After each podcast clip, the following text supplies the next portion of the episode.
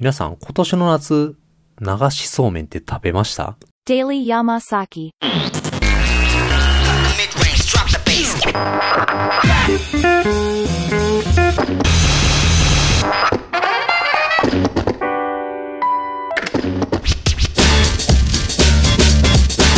Daily Yamasaki.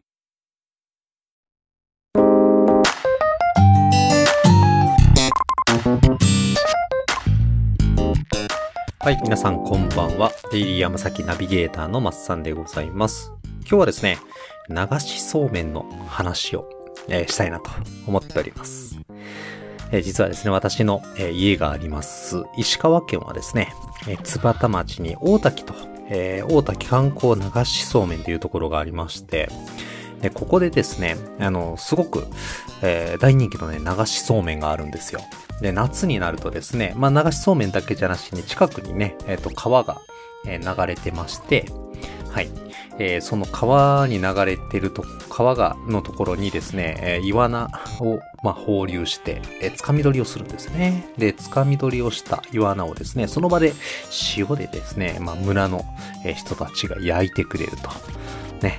本当に、あの今まさに目の前で掴んだですね、イワナをですね、焼き場に持っていくんですよ。はい。そして、渡したイワナはね、目の前でジューとね、焼かれる感じをして、ね、あの なんかあるい、なんか一瞬ちょっとむごいなと。言ったような感じもあるんですけど、まあ子供にとってはね、食育も、まあ兼ねてると思えばね、悪くないんじゃないですか？あとはかき氷が売ってたりとかね、あの、そんなんもありましたね。はい。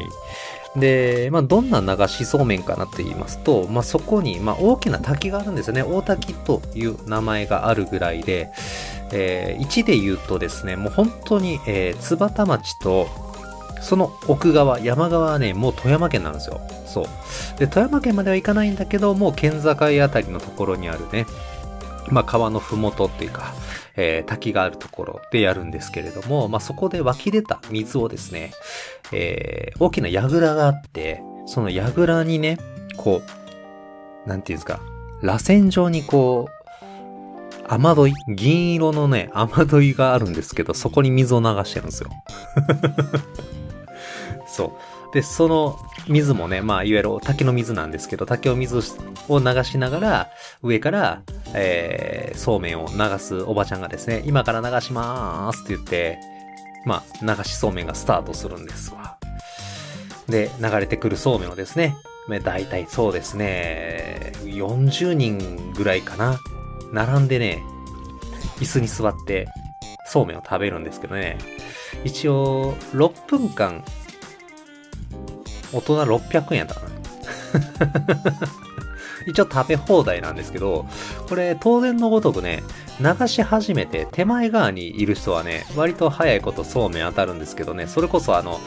最後の方にいる人はね、なんか1分経っても2分経ってもなかなかそうめん降りてこないんですよね。そういう不条理がね、生じるね、流しそうめんではあるんですけどもね、めちゃめちゃね、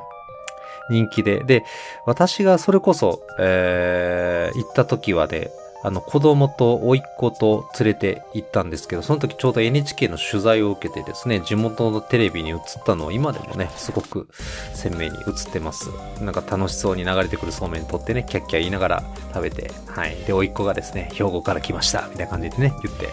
はい。よかったんですけどね、残念なことですね。えーここでニュースです。はい。え石川県津幡町の大滝観光流しそうめんで8月中旬に発生した食中毒をめぐり、え患者がこれまで93人に上ることが分かりました。保健所によりますと、流しそうめんに使用する湧き水から食中毒の原因となるカンピロバクターが検出されたということで、県は相談があった約500人についても調査を進めています。ですって。やっべ。まそれこそコロナが流行った時に流しそうめんなんてやばいんじゃねえかっていうのをね、あのーまあまあ自分の周りでは話してたりもするんですけど、そもそもなんか上の人がこう、すくった割り箸っていうかね、まあ一一応水が流れてるとはいえね、手前の人がこう、口つけた箸で触ったそうめんをね、落ちてきてそれを別の人がこう取って食べるっていうのもなんかちょっと違うんじゃないかなっていうか、ちょっとまずいよねとは思ってて、いつか食中毒出るんじゃないかなと思ってましたけどね。出ちゃいましたね。しかも結構いっぱい。ただ、まあ、それが、あって、的中したかって言ったらそういうわけじゃなしに、まあ、何がダメだったのかっていうと、その水が良くなかったそうなんですよ。これはちょっとね、盲点でした。これどういうことかというと、まあ、いつもね、それこそ、えー、大竹の流しそうめんを始まる前はですね、あの、湧き水の水質検査をね、必ずやってたそうなんですけど、今年ね、それこそ線状降水帯が石川県で発生して、大水害が生じたんですよね。なんかその関係があってね、今年ね、水質検査せんかったみたいなんですよ。で、水質検査をしなかった。で、それで何もなければね、まあ、何もなければっていうわけじゃないけれども、まあ、それがすごくね、タイミング悪くて、一回森の中で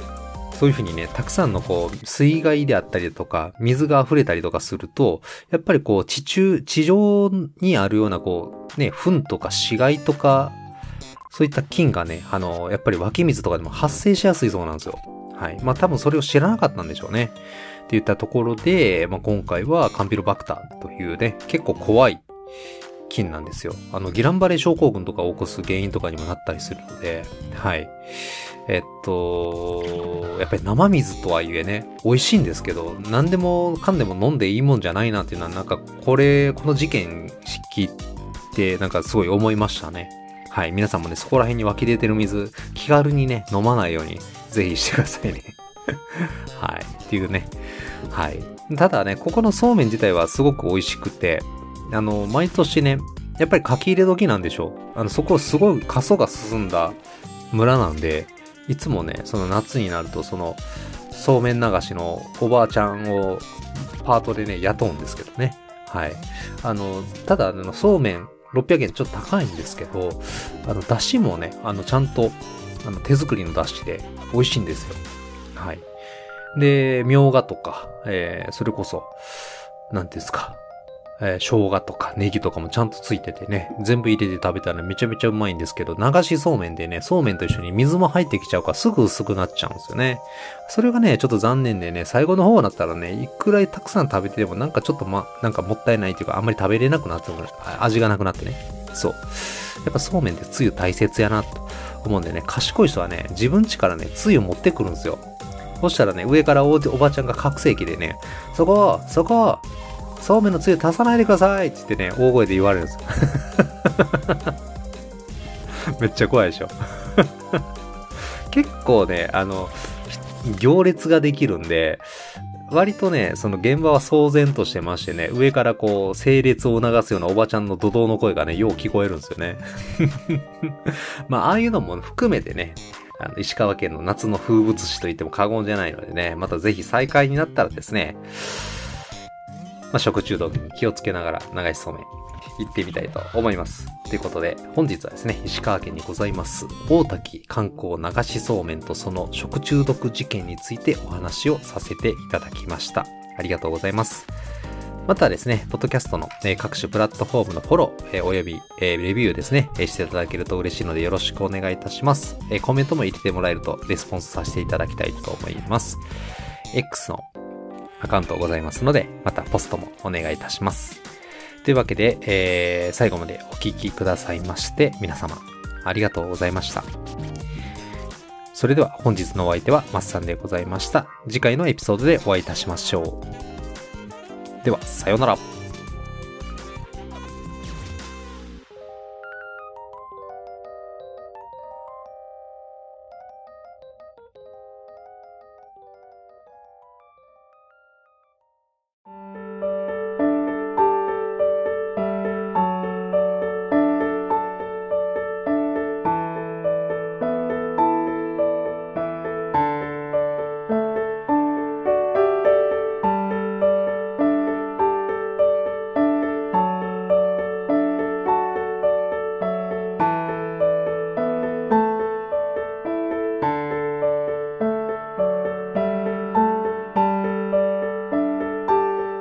デイリー山崎を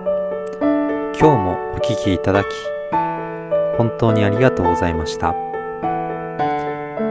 私の声を聞いて、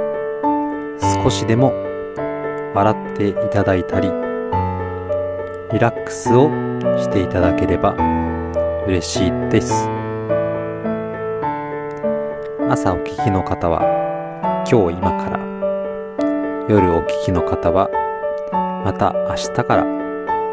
素敵な日常がやってくることをお祈りしております。またお話、ぜひ聞いてみてください。